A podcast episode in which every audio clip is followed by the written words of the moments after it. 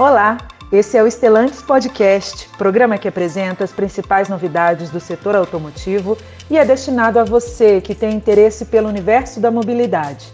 São encontros breves, trazendo sempre grandes especialistas da organização. Muito prazer, eu sou Luísa Glória e vou guiar nossa conversa.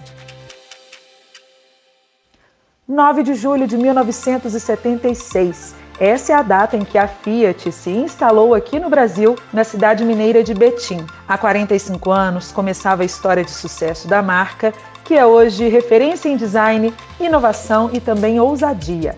Nessas quatro décadas e meia atuando em solo brasileiro, a Fiat já produziu mais de 16 milhões de automóveis no país e se tornou mezzo brasileira meio italiana. Fechou o primeiro semestre do ano na liderança e foi a marca que mais cresceu no país neste período. No mês de junho, dos 10 carros mais vendidos do país, cinco foram da Fiat. Para falar sobre a Fiat e comemorar seus 45 anos no Brasil, estou na companhia do gerente da marca para a América do Sul, Hugo Domingues, e da gerente de marketing e comunicação da Estelantes para a região, Maria Lúcia Antônio, a Malu. Hugo, Malu, é um prazer comemorar com vocês. Sejam muito bem-vindos ao Estelantes Podcast.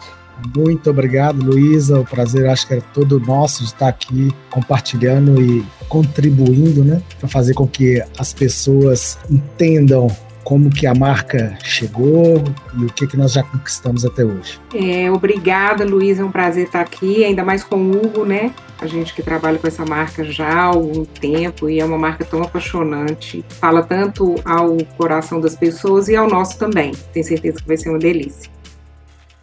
Então vamos começar. E eu quero abrir já o nosso papo falando dessa relação Itália-Brasil. Comemoramos neste 2021 os 45 anos de instalação da primeira fábrica da Fiat em solo nacional. Mas claro que a história da Fiat com o Brasil começou até mesmo antes disso. E esse é um casamento que deu certo, segue firme, com muita paixão.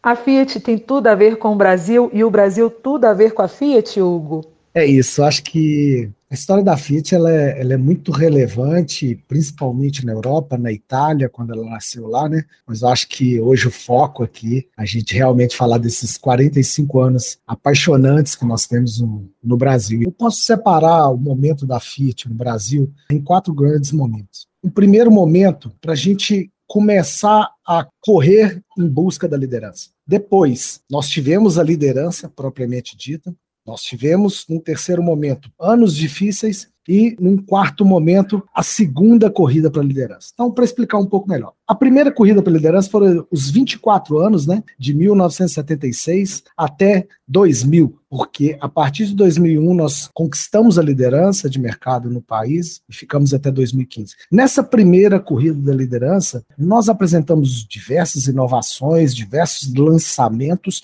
mas foi o momento que nós começamos a conhecer o nosso consumidor a estar próximo do nosso consumidor. De 2001 a 2015, nós conseguimos consolidar isso com 14 anos de liderança. Foram muitas, diversas inovações que nós apresentamos no mercado, Porém, nem tudo são flores, né? E na sequência nós passamos a ter anos um pouco difíceis, nós ficamos quatro anos sem lançar novos produtos. E foi uma estratégia de grupo, mas ao mesmo tempo um crescimento muito forte de um segmento que hoje, até hoje, cresce, que é o segmento de SUV, e a Fiat não participava nessa época em que nós começamos a perder liderança e começamos a, a esperar um pouco para fazer no, os novos lançamentos que começaram em 2016. Tá? Nesses anos difíceis, nós percebemos que nós nos distanciamos um pouco dessa relação que a gente sempre teve, muito próxima e muito verdadeira do consumidor. E aí começou a segunda corrida para a liderança. Em 2016, nós começamos a fazer o primeiro ciclo de renovação do nosso portfólio, lançando Toro, Mob, Argo, Cronos até 2019 mas eu acho que eu acho que nós tivemos a coragem e a humildade de olhar para dentro e entender que não era só lançar novos produtos e que nós deveríamos verdadeiramente reconectar com nossos consumidores, né? Isso sim foi essencial. Nós pensamos não só no produto, mas em dois pilares importantíssimos, que é a experiência do consumidor, olhando para a jornada do consumidor em todos os pontos de contato com ele, e também na comunicação. Essa segunda reconexão que foi começado lá em 2019, um trabalho interno, mas lançado em 2020, é que nos permitiu realmente a, alcançar todos esses resultados que você citou no começo. Então, acho que, para resumir, esse é um pouco da história desses quatro momentos da Fiat no Brasil.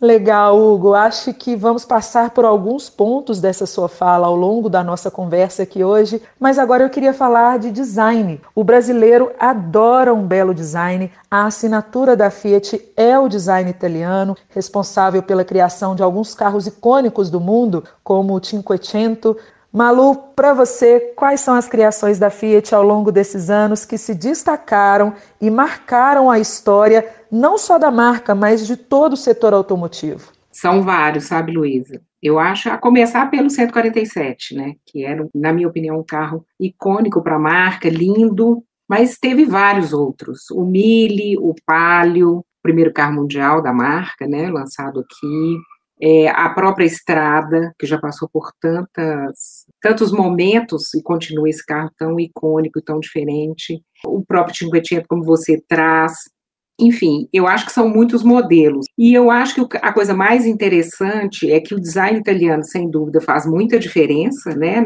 no cenário, no mercado automobilístico, e a Fiat tem essa coisa da ousadia no design né? Então, quando você olha para uma Toro, por exemplo, é muito emblemático a, assinatura Fiat nesse design. Então, são muitos carros, muitos carros que venderam muito, muitos carros que as pessoas amam, o próprio Uno, né? Enfim, nós temos carros muito icônicos mesmo, assim, é muito legal ver o tanto que as pessoas se conectam com os modelos através do design. Design Fiat sempre é muito é, reconhecido e desejado. E também já puxando a questão da comunicação, Malu, que o Hugo já começou a falar para a gente, não só os carros, mas as próprias campanhas publicitárias também fizeram história pela ousadia, pela inovação. Conte um pouco sobre como são elaboradas as campanhas na Fiat e relembre com a gente algumas dessas campanhas mais marcantes. Ah, é, falar disso a gente pode falar horas, né? Eu acho que essa conexão que a marca tem com as pessoas é muito forte. E acho que isso está muito claro também na sua comunicação. Eu poderia citar aqui várias campanhas emblemáticas. Vou citar uma que é Revendo Seus Conceitos, que é uma campanha muito interessante, que a Fiat traz lá ali, na, logo depois do lançamento de Palio, absolutamente conectado ali, muito vanguardista, né, mas muito conectada com o que viria a acontecer na sociedade. Ei, ei, mocinha, eu tenho uma reunião marcada com o presidente, eu não posso ficar perdendo tempo. É a primeira vez que eu vou falar com ele. Pois não. Por favor, pode entrar. Então, em que posso ajudar? Xiii, tá na hora de você rever seus conceitos. Principalmente seu conceito sobre carro. Novo Palio 1.8. O carro que está mudando seus conceitos. As campanhas de estrada, por exemplo, sempre foram campanhas muito divertidas, muito irônicas, né? E também muito conectadas com as pessoas. Chegou a nova Fiat Estrada, a única com três opções de cabine: simples, estendida e dupla. Novo interior, seleção de marchas no volante, novo design e três opções de motor. Porta! Porta! Cadê a piada do comercial? Cadê a piada do comercial? ET Miranda? Não! Achou, achou? Procura mais! Peraí, peraí, peraí. Aí tem coisa, hein? Fiat Estrada 2013. Infinitas possibilidades. Enfim, ao longo desse tempo todo, as campanhas sempre refletiram muito quem é essa marca, né? Qual é a sua personalidade e tal. Quando a gente fez 30 anos de Brasil, ao invés da gente fazer uma campanha, né, falando sobre a nossa trajetória e etc., a gente fez um movimento muito interessante que tinha inclusive um nome que chamava Convidando Você a Pensar no Futuro. A campanha naquela época foi completamente diferente, ao invés da gente ter um roteiro ou fazer um filme, a gente foi atrás de um documentarista, encontramos pessoas para poder pensar a mobilidade, os carros do futuro, e aconteceram coisas muito legais nesse, nessa campanha, quando a gente viu que quanto mais velhas as pessoas iam ficando, né, que a gente estava conversando, porque não tem nenhum ator nessa campanha, né, são todas pessoas que não são atores, não são modelos e tal, menos capacidade de imaginar o futuro ela tinha. Então, acabou sendo uma campanha com crianças que pensavam o futuro de uma maneira mais lúdica e etc. 30 anos com o futuro preenche a tua cabeça de felicidade, né? Você pensa que o futuro é legal, ser, pô, maneiro, mas tá ficando mais maldoso o mundo, tá ficando cheio de guerra, cheio de tiro. Meu bairro tem tiro, eu tenho que ficar dentro de casa, meu pai tá na rua, eu preocupado. Eu queria que as pessoas botassem isso na cabeça. Você tem que adiantar, fazer o passado ficar certinho pro futuro seu ser limpo. A gente viver feliz. Fiat, 30 anos, convidando você a pensar no futuro. Junto com isso, a gente fez um seminário muito interessante, pensando no futuro. A gente falou sobre território, sobre memória, mobilidade, sobre matriz energética, enfim. Então, essa é uma marca que pensa a comunicação sempre de uma maneira bastante diferente, né? Bastante diferente. Para falar dessas aí rapidamente. Mas tem muitas outras, né? A gente poderia ficar aqui de novo, como eu disse, horas falando sobre isso. Bacana. E Hugo, tudo que a gente está falando aqui só reforça que a Fiat tem um legado incrível. Sua solidez lá do início reverbera ainda hoje no presente, demonstrando consistência. A picape Fiat Strada é o veículo mais vendido do Brasil e também da América do Sul, além de ser a picape compacta mais vendida há décadas. Qual que é a inspiração da Fiat, Hugo? O que, que faz a Fiat ser uma marca com essa importância, com essa representatividade por mais de quatro décadas no Brasil? Ótima pergunta, Luísa. Olha, parece um pouco clichê o que eu vou falar, mas a nossa inspiração são nossos consumidores. Mas por que, que eu não acho clichê? Porque nós temos um tempero a mais, que é a paixão. E a paixão sem demagogia, é a paixão que não é um discurso, tá?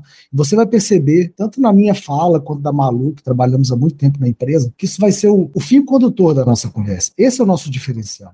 Essa paixão provoca a nos diferenciar de fato da concorrência. Nós somos muito mais próximos. Então, respondendo a sua pergunta, são nossos consumidores, porém com esse tempero a mais de paixão que extrapola. Não estou falando só de funcionário trabalhando aqui para a Fiat com paixão, mas a gente consegue conectar verdadeiramente com o consumidor e trazer essa paixão para o negócio. Dessa inspiração dos consumidores com paixão é que surgem nossos produtos cada vez mais inovadores. A inspiração nos nossos consumidores nos desafia todos os dias para tentar realmente ditar tendência. Quando a gente fala do novo touro, por exemplo, nós ditamos regra, nós criamos um segmento, não existia, nós criamos uma escada dentro do segmento de picape. A nova estrada, ela é líder há 20 anos de mercado e ela sempre ditou tendência. Desde versão adventure, de terceira porta, cabine dupla. Nós chegamos agora com quatro portas, cinco lugares. Poxa, nós não, nunca paramos de inovar e sempre ditando tendência. Então, essa combinação é o que tem trazido resultado para a gente acho com muita humildade, pé no chão, e com certeza a inspiração da Fiat são nossos consumidores, porém com a pitada de paixão. E tudo isso que você está falando, Hugo, nos mostra também que a Fiat é uma marca que não se perde no tempo. Ela acompanha as transformações do mundo, é protagonista de muitas dessas transformações, trazendo sempre muita inovação. Dentro dessa perspectiva, a Fiat vai além do carro em si e quer transformar a jornada dos clientes, com conectividade, serviços, conveniência. Como que a Fiat se destaca nessa proposta, Malu? A gente sabe o quanto a jornada né, das pessoas está mais complexa, mais anárquica, mais digital e muito autoral. Então, entender como as pessoas estão navegando, sobretudo com esse avanço da digitalização, enfim, como estar presente na jornada é um super desafio, né? Essa é uma tendência que a gente já vinha vendo lá, sei lá, 10 anos, 15 anos que a gente já trabalhava com isso, né? A gente sabia que a internet ia instrumentalizar as pessoas, tanto para produzir conteúdo, quanto para escolher, quanto para ter a sua própria audiência, e a gente está vivendo o auge disso agora, né, para tudo. Então, é, a gente começou a pensar a comunicação nesse ecossistema que a gente chama, em que você tem inúmeros atores dentro desse ecossistema, e aí a gente pode falar de todas as mídias, né, a gente pode falar de televisão aberta, fechada, a gente pode falar de todas as plataformas, a gente pode falar de cada coisa nova que vem chegando, das próprias pessoas, que, como eu disse, também produzem, distribuem conteúdo, têm audiência, engajam ou não, e como é que a gente traz essa marca com esses produtos e essa proposta de valor para dentro dessa jornada das pessoas.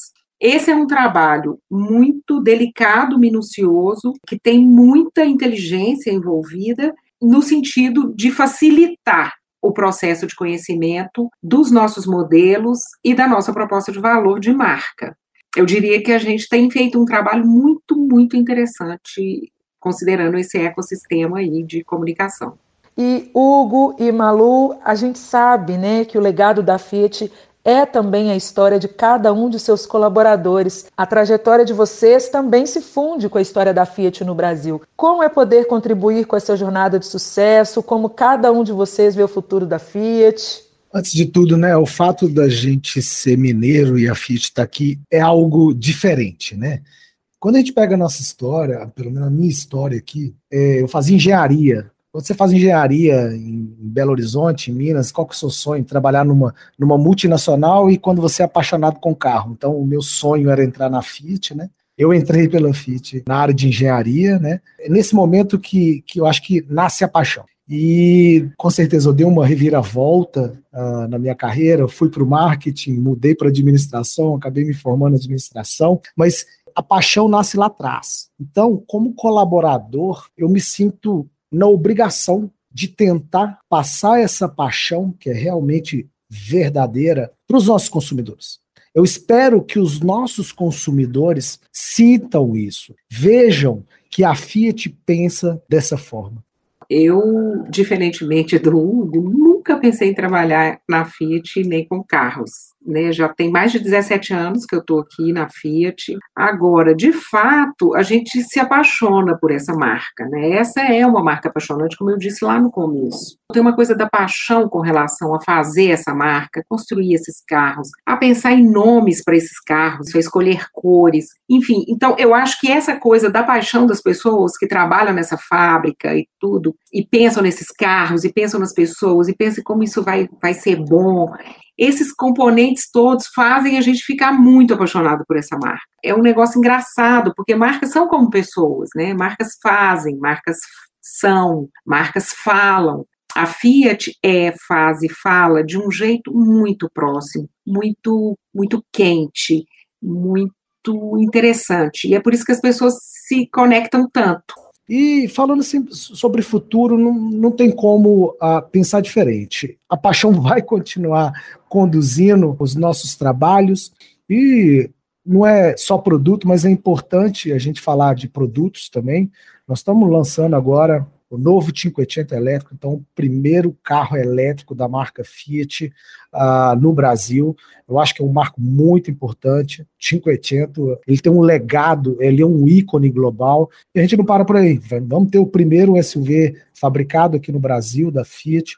Nós estamos chegando agora, estamos chegando muito forte com o primeiro SUV. E no ano que vem nós vamos ter ainda mais um SUV, dentre outras novidades falando de futuro, eu acredito que, com muita humildade, mais uma vez, nós vamos nos conectar cada vez mais com os brasileiros, entender verdadeiramente a necessidade e os desejos dele, para realmente trazer um futuro promissor também para a marca Fiat.